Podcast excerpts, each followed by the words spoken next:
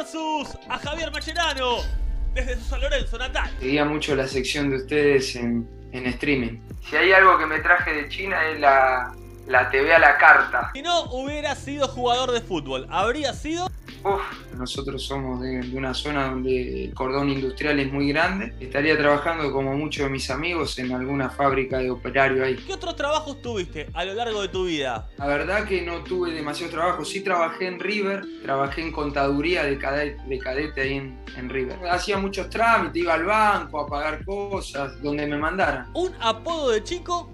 Y muchos, pero el que, el que se me conoce acá en la zona, Popó, porque le decía así a la pelota. ¿Quién te puso jefecito?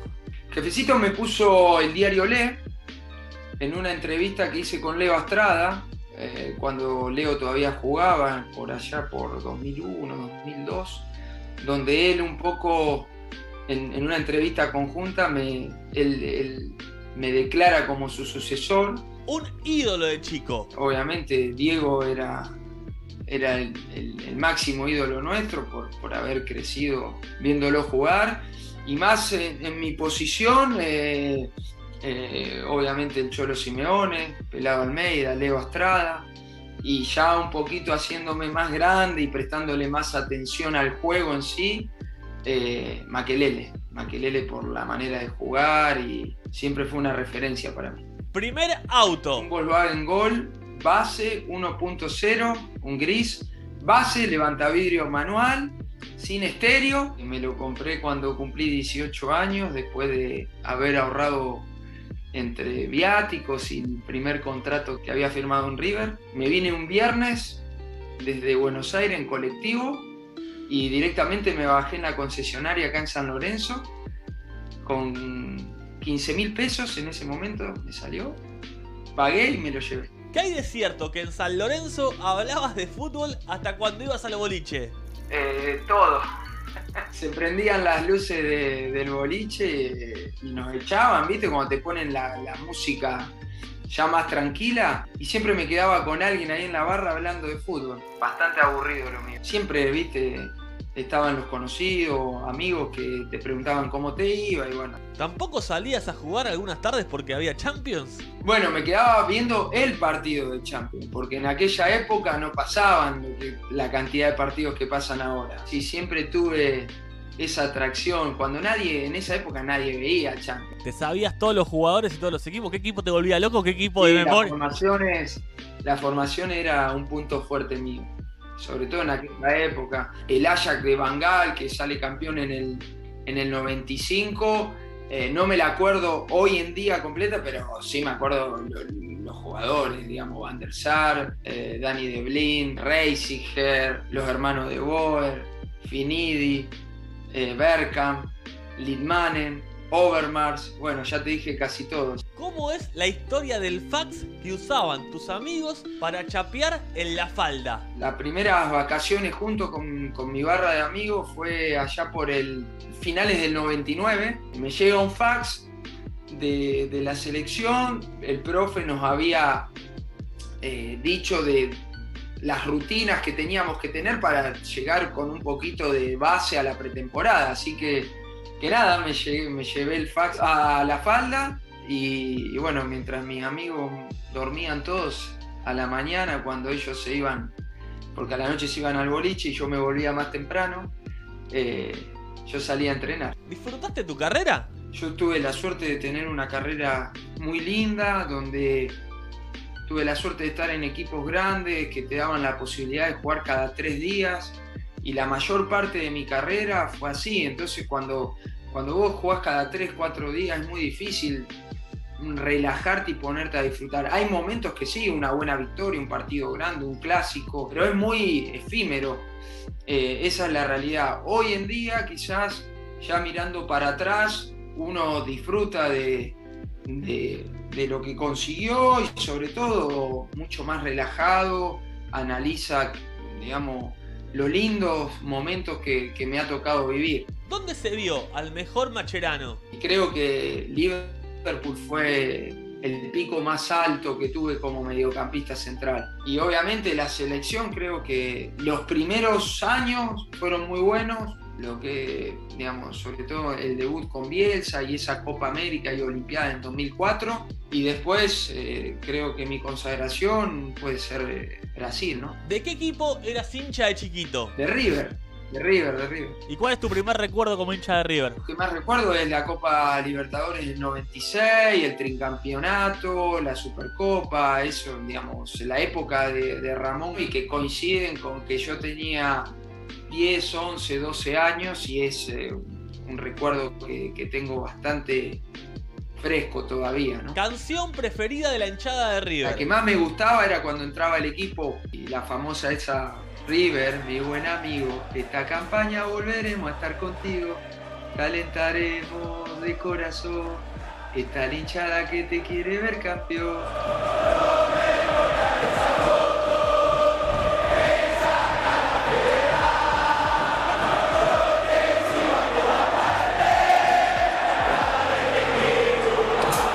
Eso con los papelitos, la cinta creo que era, era espectacular. ¿Qué hinchada o estadio del mundo te impactó más?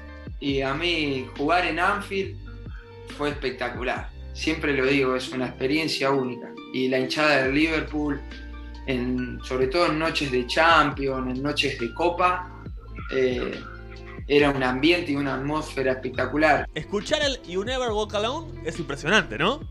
Te eriza la piel, es, in, es espectacular.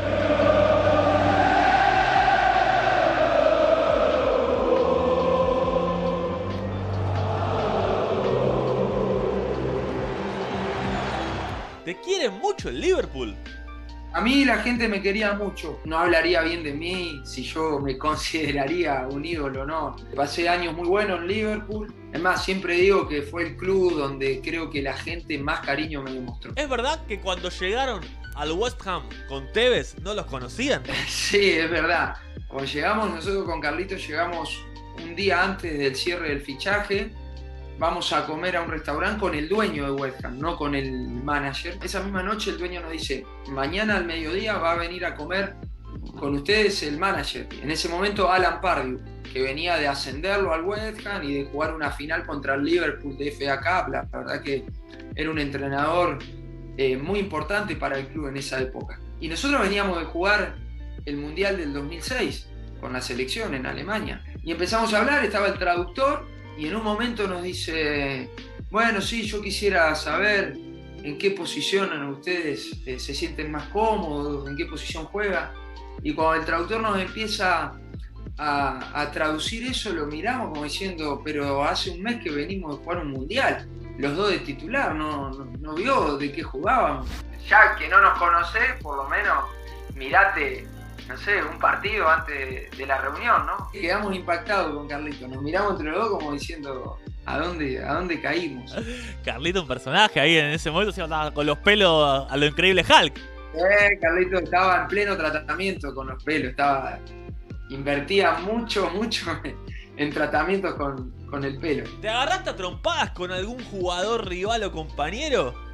Eh, con compañeros, sí, no, nunca tuve, nunca fui de pelear, pero sí, bueno, está el video en, Corinthians, ¿no? Con Marcelino Carioca, el ídolo de Corinthians. Encima me fui a pelear con el máximo ídolo de la historia de, de Corinthians, pero bueno, atrás de eso hay una historia donde él eh, era bravo, era bravo sobre todo con nosotros, con los argentinos, y bueno. Eh, siempre que había la posibilidad de hacer fútbol no tenía buenas intenciones y bueno, ese día rebalsó el vaso. En ese entrenamiento eh, yo voy fuerte, le robo la pelota bien y, y bueno, me, me, me, da una patada atrás sin sentido. ¿El rival con el que más te insultaste? Con Shakiri en el Mundial, con Manzuki también, con Manzuki he tenido algunos insultos. De Foe, eh, que fue el que me mordió, eh, también solía ser bravo. ¿Tenés más golazos que goles? Son poquitos los que tengo y bueno, dentro de los poquitos que tengo, por lo menos dos o tres fueron lindos, sí. Siempre tuve esa, esa, esa negación con el gol, así que, que me hubiese gustado tener eh, algún otro tipo de don para poder convertir más goles. Creo que el gol más lindo sí puede ser el de River con, en Ecuador, por, sobre todo por la jugada y, bueno, obviamente sigo sosteniendo que los, los, rivales un poco se iban abriendo en vez de venir a marcarme. ¿Cómo fue la historia del penal en Barcelona? Me pusieron en el compromiso de no poder negarme. Ese es el tema. Siempre, digamos, sobre todo en la etapa de Luis Enrique, jugábamos muchas competencias entre nosotros y a mí me iba relativamente bien. Entonces siempre Luis Enrique me decía, pero ¿cómo puede ser que mirá acá en los entrenamientos lo bien que te va y, después llevas 200 y pico partidos y, no podés convertir? Me cargaban mucho porque había un récord de Reisiger que estuvo no sé cuántos partidos sin hacer gol y yo obviamente lo pasé de lejos. Siempre me cargaban de que si había un penal eh, me lo iban a dar, además un par de veces Leo me, ofreció patear el penal y siempre le dije que no, pero bueno, ese, ese día también la gente se enganchó, empezó también a cantar de que, de que tenía que patear el penal y no, no me pude negar. ¿Ayudó Messi para que te fichara de Barça? Sí, sí, bueno, a ver, ya en el Mundial, en el 2010, en el Mundial de Sudáfrica, Leo un par de veces le comentó y bueno, Pep no quería saber nada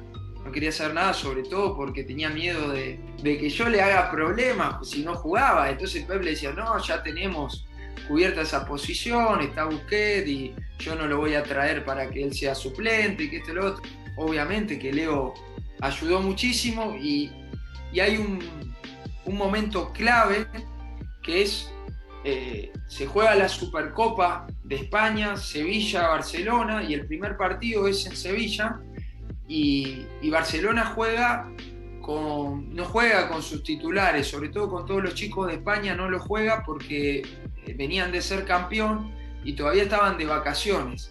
Entonces, ese partido Barcelona pierde 3 a 1 y, bueno, genera un poco de dudas y, y, nosotros veníamos hablando con, ya con Barcelona por el fichaje y es como que ahí eh, se termina de decidir el fichaje. Después a la vuelta vuelven los españoles, el Barcelona gana 4 a 0 la Supercopa de España y, yo llego a los dos días que, pasa eso. En ese intercambio de mensajes con Leo y Pep, vos le mandás diciendo, quédate tranquilo, que yo me voy a ganar el puesto. Cuando tengo una charla con Pep antes de que me, de que me firmase, me llama Pep y y me comenta su, preocupación, me dice, están Leo y Gaby, y yo no quiero que, tener problemas. Y le digo, quédate tranquilo, Pep, que yo voy a ir a sumar, yo quiero ir a aprender, a, estar en un equipo que, sé que va, va a competir por muchos títulos. Y, y, porque, bueno, obviamente, quería también ser entrenado por él. ¿Cuál fue la charla con Pep con música clásica de fondo? Esa, no, la música clásica fue ya cuando me fichó. Eh, es el primer encuentro mano a mano en la ciudad deportiva que ahí sí me agarra y apenas entro con música clásica, lo primero me dice es, vos sabés que viniste acá a ser suplente, ¿eh? Esa fue la primera frase de Pep. Y le dije, sí, quédate tranquilo, Pep. Aunque fácil no te la voy a poner. Y mi estilo no era, digamos, lo que se pedía eh, no era compatible, entre comillas, con, con lo, que, lo que pedía eh, el estilo de juego del Barcelona. ¿Cuál fue el mejor DT de tu carrera?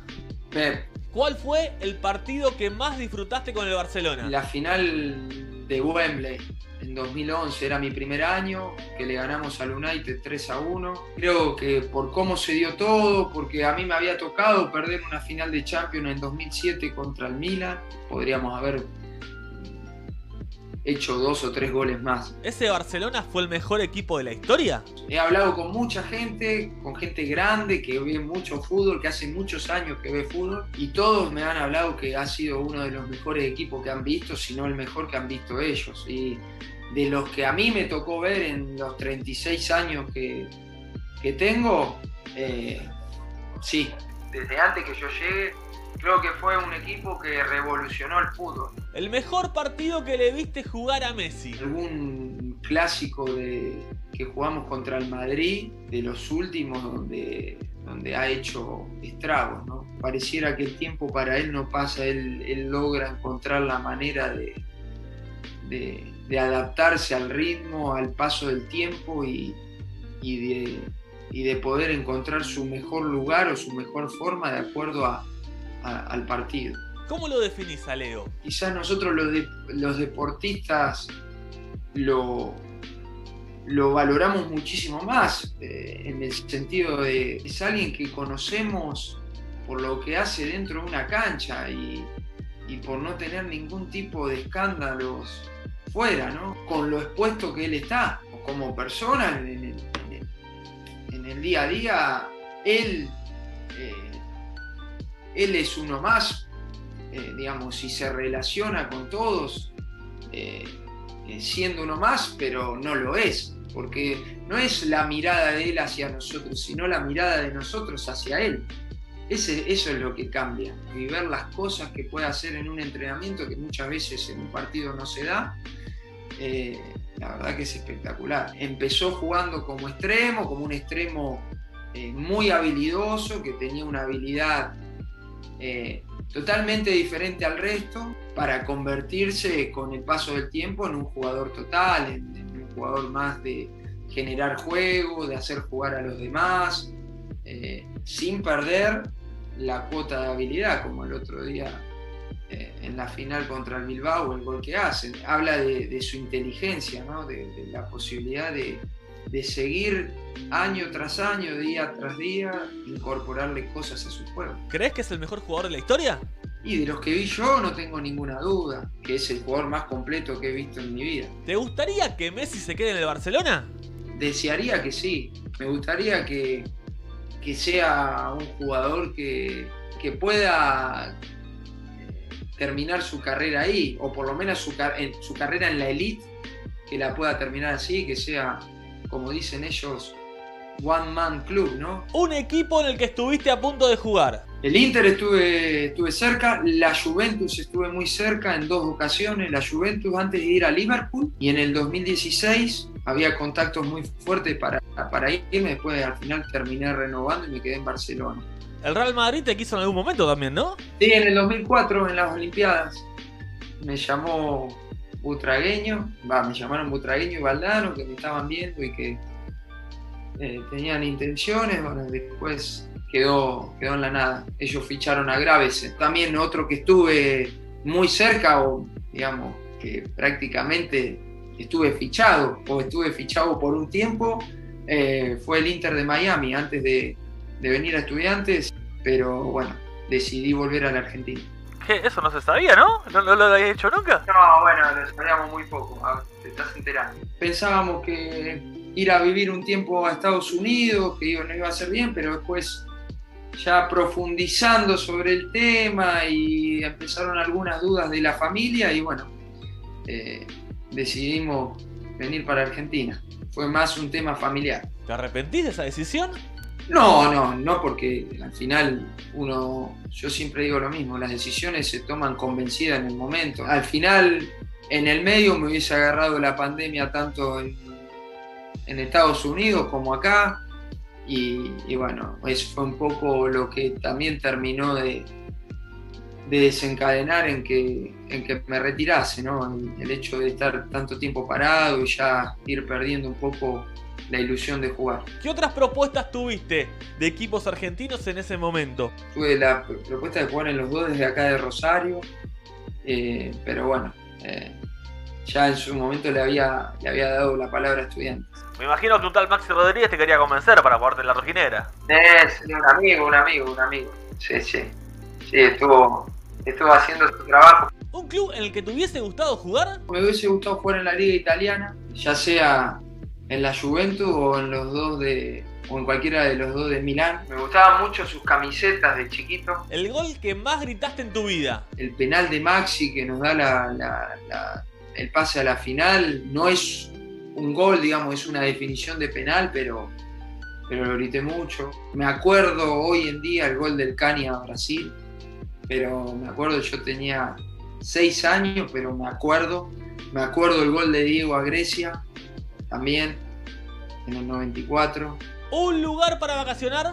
A mí me gusta mucho Miami para ir de vacaciones. Beckham se debe estar agarrando la cabeza, te digo. ¿eh? Va, va a ver el versus Beckham. Una costumbre que te avergüenza un poquito. Tenía mis mañas eh, antes de jugar. Para mí no son cábalas, son yo lo llamo mecanismos de seguridad. Es decir, hacer cier- ciertas rutinas. Uno sabe que no te va a cambiar en nada, pero que a uno lo hacen sentir seguro. Sobre todo en el día a día. Bueno, yo duermo sin almohada y duermo siempre, eh, me tengo que dormir en una posición, mirando siempre para el mismo lado. Este último tiempo ya debe ser que me estoy poniendo viejo y ya me duermo en cualquier lado. Después, bueno, muchas veces tengo, tengo algunos toques de irme de mi casa y volver para, para ver si está cerrada de nuevo la puerta, porque me parece que la dejé abierta. Eso me pasa siempre. Cuando vuelo en avión, eh, necesito también mirar siempre para el mismo lugar de la, de la ventanilla. Eh, bueno, locuras. Una película. Y la vida es bella. El mensaje que el padre le da al hijo, más allá de, de todo lo que le toca vivir, ¿no? Un sueño pendiente. Es ser campeón con la selección, con la selección mayor. Eh, pero bueno, ya está.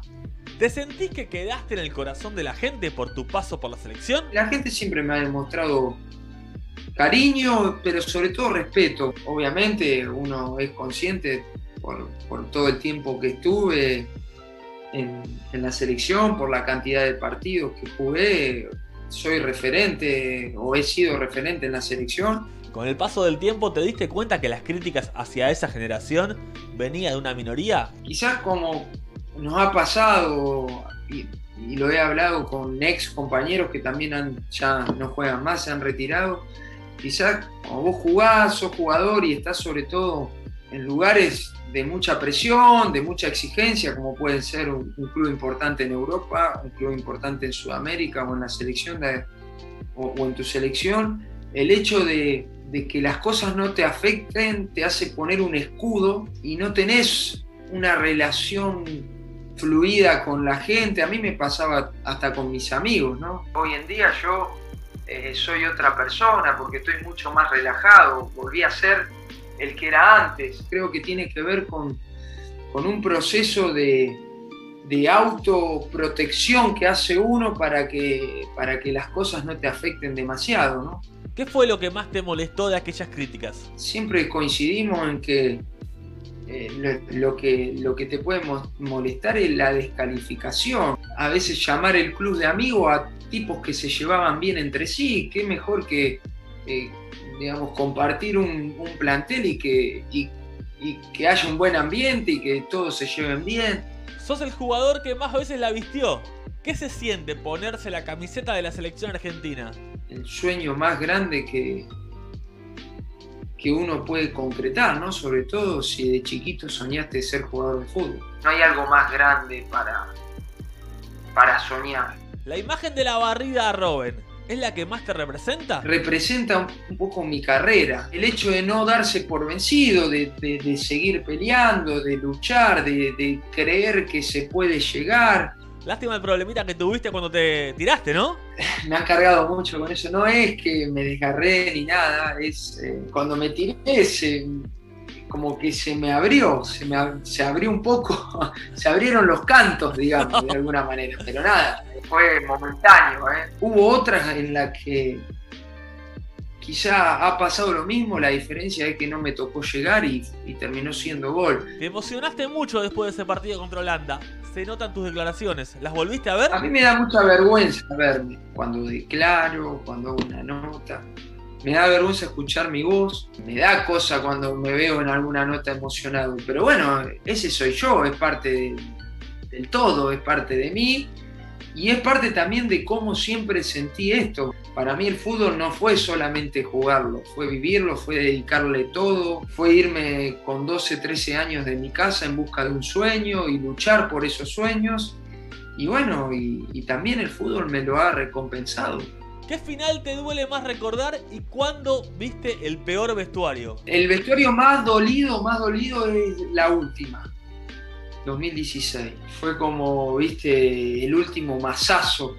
Ahí nos dimos cuenta que iba a ser por lo menos no, no a todos, porque hay muchos de los chicos que hoy en día todavía siguen jugando en la selección, pero los más grandes nos dimos cuenta que iba a ser muy difícil tener otra posibilidad como que se nos había escapado la última, la última gran chance. La que más duele es el Mundial, no cabe ninguna duda. Cambia mucho ser campeón del mundo a no serlo. Y para nosotros eh, era la eternidad, era ser eterno, ser campeón en el Maracaná, en Brasil, eh, era ser eternos. Y, bueno, dentro de, ese ego que tiene cada futbolista y cada, que tenemos cada uno de nosotros, que también nos hace ser o, nos hizo ser lo que fuimos, decís, cómo hubiese cambiado la historia, ¿no? Cómo hubiese cambiado la mirada eh, y, cómo, y, el legado que hubiésemos dejado y también la posibilidad de cambiar muchas cosas dentro de, la selección para mejor en aquellos momentos si hubiésemos tenido la llave ganadora y no la llave perdedora. La vida es eso, a veces ganar y a veces perder. Y bueno, a nosotros quizás nos tocó ganar a nivel clubes eh, cosas muy lindas, pero no a nivel selección. ¿No crees que ahora se valora mucho más lo que hizo ese grupo por la selección? Con el tiempo quizás se va perdiendo, no es lo mismo.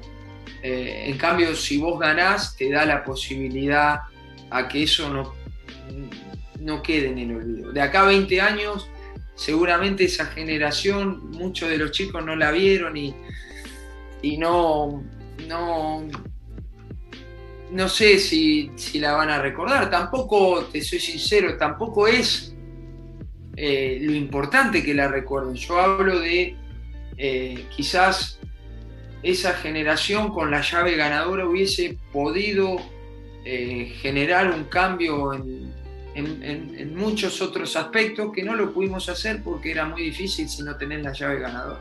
Tras perder en Chile hablas de karma. Sí, porque hablo, hablo de karma sobre mí, porque era en Chile era la, era la cuarta final que perdía. Era la tercera Copa América, había perdido en 2004, 2007 y era Chile 2015 y, veníamos de la final de, del Mundial 2014. Y no tengo problema en decirlo ni me da vergüenza. Está claro que llega un momento que uno mira para atrás y, decía, bueno, no, obviamente ganar algo con la selección no era para mí. Jugué cinco finales, eh, de las cuales tres eh, me tocó perderla en, en penales y una en suplementario normalmente, o si vas a la estadística, lo normal es que una tenés que llevarte. Y bueno, no, no fue así. Y, está claro que no era para, para mí. Por las dudas al CM de ese Sport le decimos que no repita más ninguna, ¿no? Como hizo aquella vez que le contestaste. no, no pasa nada, no pasa nada. Hay cosas, hay cosas mucho peores en la vida. Los detalles y las pequeñas cosas son los que nos hacen felices, no eh, un título más, un título menos, por más que sea ser campeón del mundo. ¿no? Alejandro Sabela. Un maestro con más conexión y más cercanía en cuanto a la relación que tuve una persona de 10, tengo el mejor de los recuerdos. Jorge Sampaoli. Un muy buen entrenador, Jorge, que lamentablemente yo creo no le no, no pudo verse en, su paso en la selección argentina. El contexto de la selección argentina no es igual a, a, otros y eso lo, puso en dificultad, ¿no? ¿Pensaste que nos podíamos quedar afuera de Rusia? Sí, pensé que nos podíamos quedar afuera y un momento estuvimos afuera. Es jodido cuando la cosa ya viene mal parida, después eh, eh, reconducirla no es fácil y no, no pudimos. Lamentablemente en el Mundial tampoco lo pudimos lograr. ¿Qué pasó en esa reunión jugadores y cuerpo técnico antes de Nigeria? ¿Qué se dijeron? Lo que hablamos es tratar de ordenarnos y, y que íbamos a jugar una final y, sobre todo dar, contar nuestras sensaciones dentro de la cancha. Entre todos queríamos reconducir la, situación porque veníamos muy golpeados, no solamente el primer partido, sino sobre todo el segundo, donde la imagen contra Croacia fue muy, muy mala.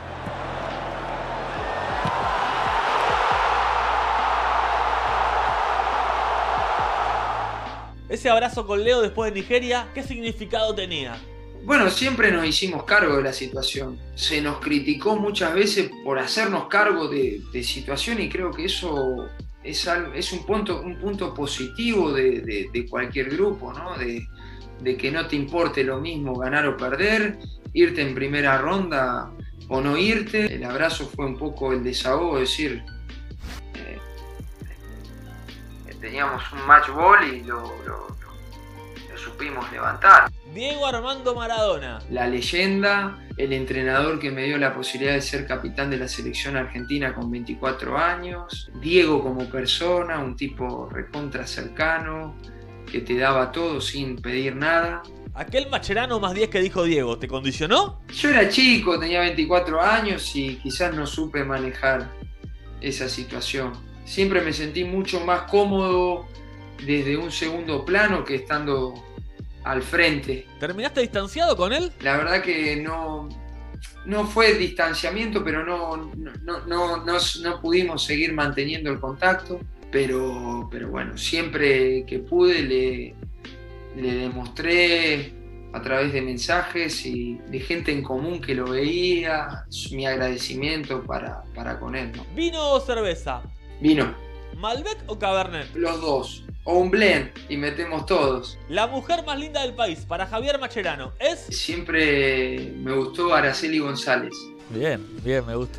Cuando era chico. ¿Posición preferida en la cama? Arriba tener el control. ¿Pensaste en dejar el fútbol cuando no te llegaba el debut en la primera de River? No, no pensé en dejar el fútbol, pero sí irme. De hecho, en aquel momento el presidente era Aguilar y le planteé irme a préstamo, que me den a préstamo. Y nada, me dijo, vos estás loco, vos te vas a quedar acá. Mientras yo sea presidente, vos te vas a quedar acá. La ansiedad que tenía lógica de jugar en primera. Yo había pasado por todas las categorías juveniles de, de selección y veía que mis compañeros jugaban todos en primera y a mí me costaba y sobre todo también tenía por delante muchos jugadores en esa posición. ¿Qué sentiste cuando Bielsa te convocó a la selección sin ningún partido oficial? Me cita para jugar este, este partido contra Uruguay en, el, en, el, en la inauguración del Estadio de La Plata.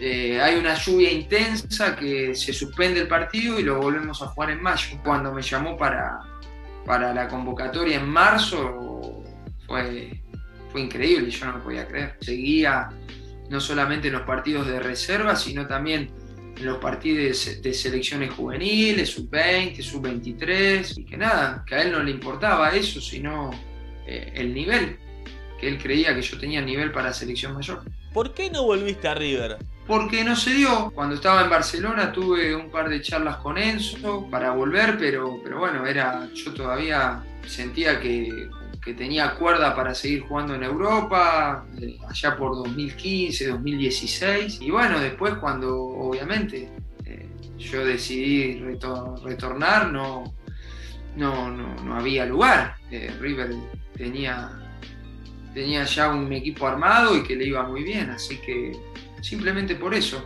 ¿Cómo está tu relación hoy con la gente de River? Hay mucha gente que se sintió dolida en su momento en, en 2015 cuando jugamos la, la, final del Mundial de Clubes y, bueno, la gente obviamente eh, me cantó y yo en algo, digamos, en una en un gesto desafortunado mío, no, no, no hice alusión a, a los cantos, la gente sintió que un cierto desprecio que obviamente no, yo no tuve ningún tipo de intención en despreciar a nadie, simplemente estaba enfocado en, en jugar el partido y tratar de aislarme de todo el contexto, que obviamente no era fácil para mí, porque yo había salido de River y estaba jugando una final del mundo de clubes contra ellos. A partir de eso un poco creo que eh, no, la relación no, no fue la mejor y la, entiendo lo de la gente. Al final la gente se puede expresar como quiera. Si alguno se sintió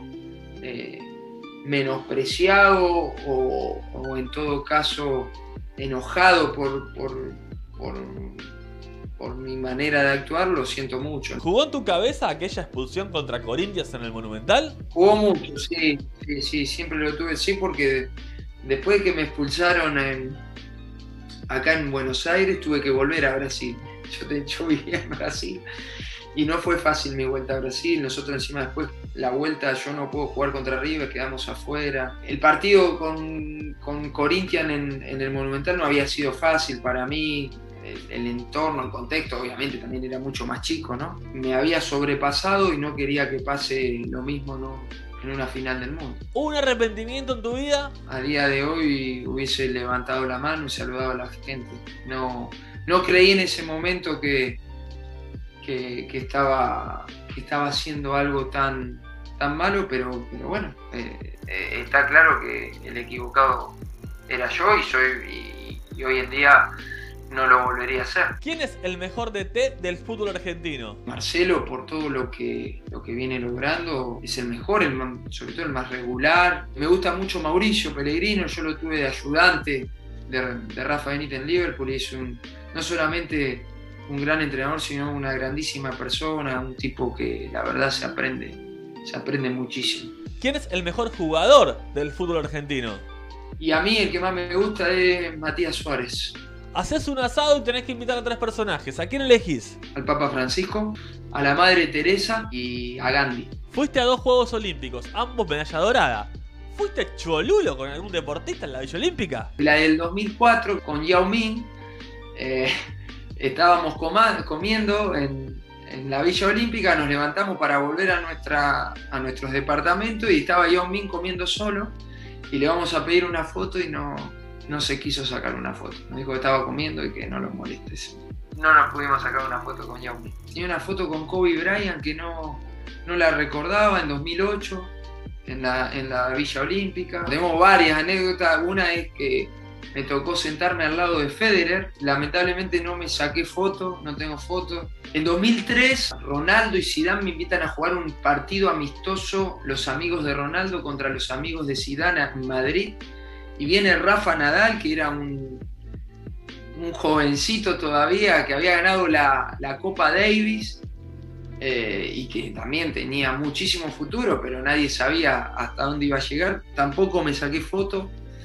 La verdad que no, no he sido muy cholulo. Lo que más te gustó y te sorprendió de tu paso por China. El hecho de, qué sé yo, andar en un aeropuerto gigante y que nadie te conozca. Que no te pare un tipo a sacarte una foto, a pedirte un autógrafo, digamos, eso era, era fuerte, era chocante y sobre todo que en mi caso yo lo disfrutaba mucho. Javier Alejandro Mascherano es alguien que ha tenido la suerte de cumplir todos los sueños que, o, sobre todo, no, no, solamente cumplirlos, sino vivir mucho más allá de los sueños que uno tenía desde muy chiquito y sobre todo vivir eh, de su gran pasión, vivir su gran pasión que, que, ha sido jugar al fútbol. Gracias Mache, aunque haya sido por acá, por Zoom, creo que fue un libro versus épico. Dejale un mensaje a la gente si querés. Muchas gracias a ustedes por, por la invitación. La verdad que es una sección que me divierte mucho, está muy buena, eh, porque al final es, es un recorrido, pero sobre todo a la intimidad y, y uno puede abrirse y, y, que conozcan un poco más la intimidad de, del jugador, de la persona y no del jugador, deseando que, que todo esto termine pronto para volver a tener una vida más normal de la que tenemos, ¿no? Con que volvamos a tener la vida que teníamos antes me conformo, nada más.